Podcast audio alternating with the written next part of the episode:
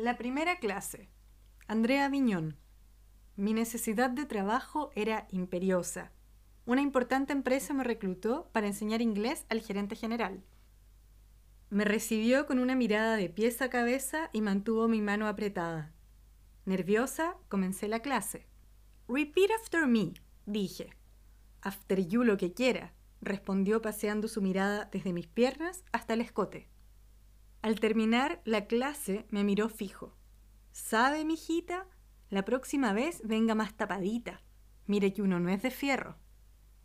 Me retiré avergonzada.